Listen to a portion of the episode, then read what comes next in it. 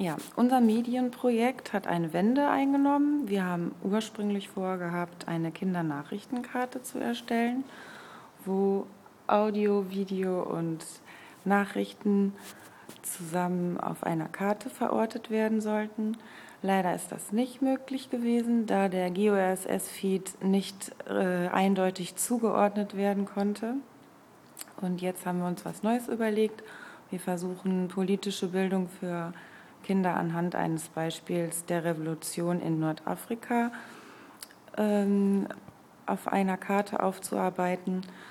Wir versuchen jetzt äh, Bilder und Videos auf äh, Google Earth zu äh, einer Route zusammenzustellen und dadurch den Kindern einen Eindruck von den politischen Ereignissen zu vermitteln.